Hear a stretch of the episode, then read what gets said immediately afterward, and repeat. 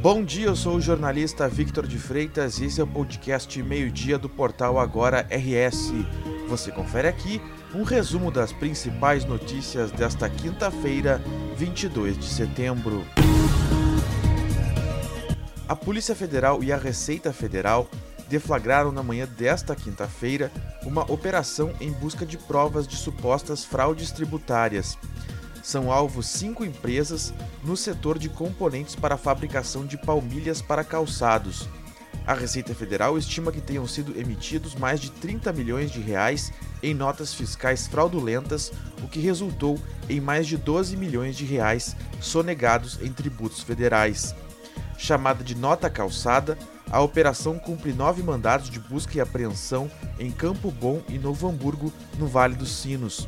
Os crimes investigados são falsidade ideológica, associação criminosa e sonegação fiscal, além de eventual prática de crime de lavagem de dinheiro. Os nomes das empresas investigadas não foram divulgados. Dois jovens de 19 e 22 anos foram presos pelo sequestro, agressão e assalto de uma mulher de 53 anos em Vacaria, na Serra. Um adolescente de 16 anos também foi apreendido.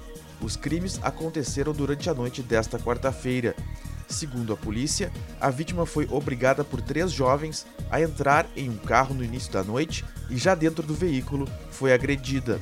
Depois, ela foi deixada em Parada Cristal, distante cerca de 100 quilômetros de Vacaria, na região de Anarrec, em Caxias do Sul. Os suspeitos chegaram a fugir com o carro dela e também com cartões de banco e um celular. A vítima então pediu socorro à polícia de Caxias do Sul. Ela teve ferimentos leves e foi encaminhada à UPA da Zona Norte após ser atendida pelo SAMU. A Prefeitura de Porto Alegre ampliou o público apto a receber a segunda dose de reforço, também chamada de quarta dose, da vacina contra a Covid-19. A partir desta quinta-feira, a quarta dose estará disponível para pessoas com 22 anos ou mais vacinadas com a terceira dose há mais de quatro meses. A imunização para este público, assim como para a população a partir de 12 anos, irá ocorrer em 35 locais: shoppings João Pessoa e Lindóia Shopping até as 4 horas da tarde e em 33 unidades de saúde, nove delas com atendimento até as 9 horas da noite. Álvaro de Fini, Belém Novo, Campo da Tuca, José Mauro Cerati Lopes, Morro Santana, Navegantes, Ramos, São Carlos e Tristeza haverá aplicação de primeira, segunda, terceira e quarta doses em todos os locais. Neste novo público, poderão ser utilizadas as vacinas da Pfizer, Janssen ou AstraZeneca, independente da dose aplicada anteriormente. Os eleitores têm até esta quinta-feira para solicitar a segunda via do título de eleitor no cartório eleitoral da zona onde tem cadastro. No documento estão presentes o número do título, zona e sessão de votação. De acordo com o Tribunal Superior Eleitoral, o TSE, para a emissão da segunda via do título, o eleitor deve estar quite com a Justiça Eleitoral. A segunda via pode ser solicitada no cartório da zona eleitoral onde o eleitor está registrado. Mas neste ano há uma outra opção.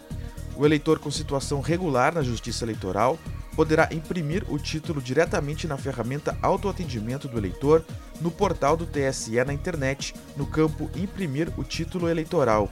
O título eleitoral não é o único documento que dá direito à participação nas eleições.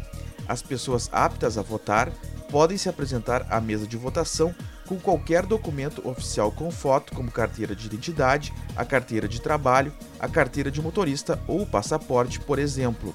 Há ainda a opção de levar a versão digital do título eleitoral, o e-título, que pode ser obtido gratuitamente por meio de aplicativo para dispositivos móveis nas lojas virtuais Apple Store e Google Play. O tempo fica instável em grande parte do Rio Grande do Sul nesta quinta-feira. A previsão adverte para risco de vento e chuva volumosa em pontos do estado. A quinta começou com nebulosidade no Rio Grande do Sul. A área de instabilidade provoca chuva em grande parte do território gaúcho. Segundo o Instituto Nacional de Meteorologia, a chuva volumosa pode ocorrer em pontos da região sul da região metropolitana, da Serra, do litoral norte e do norte do estado. Além disso, existe a previsão de rajadas de vento que podem atingir 100 km por hora, além do risco de queda de granizo. Em Porto Alegre e Alvorada, o tempo nublado predomina, com risco de chuva forte e máxima de 16 graus. E a primavera vai começar com bastante frio no Rio Grande do Sul. O início da nova estação está marcado para as 10 horas e 4 minutos da noite desta quinta-feira. Ainda ao longo desta quinta-feira, o avanço de uma massa de ar frio deixa o tempo firme na fronteira oeste do estado. Já na sexta-feira, a presença desta massa de ar de origem polar provoca queda de temperatura e geada no território gaúcho. A geada pode ocorrer em áreas da campanha, fronteira com o Uruguai, região de Santana do Livramento, Bagé e no norte do estado. No sábado, conforme a Climatempo, ainda há condições para a formação de geada na região norte do estado e na Serra Gaúcha. Esta edição do meio-dia chegou ao fim. Mantenha-se informado em agora.rs.com. Obrigado pela companhia e até o meio-dia de amanhã.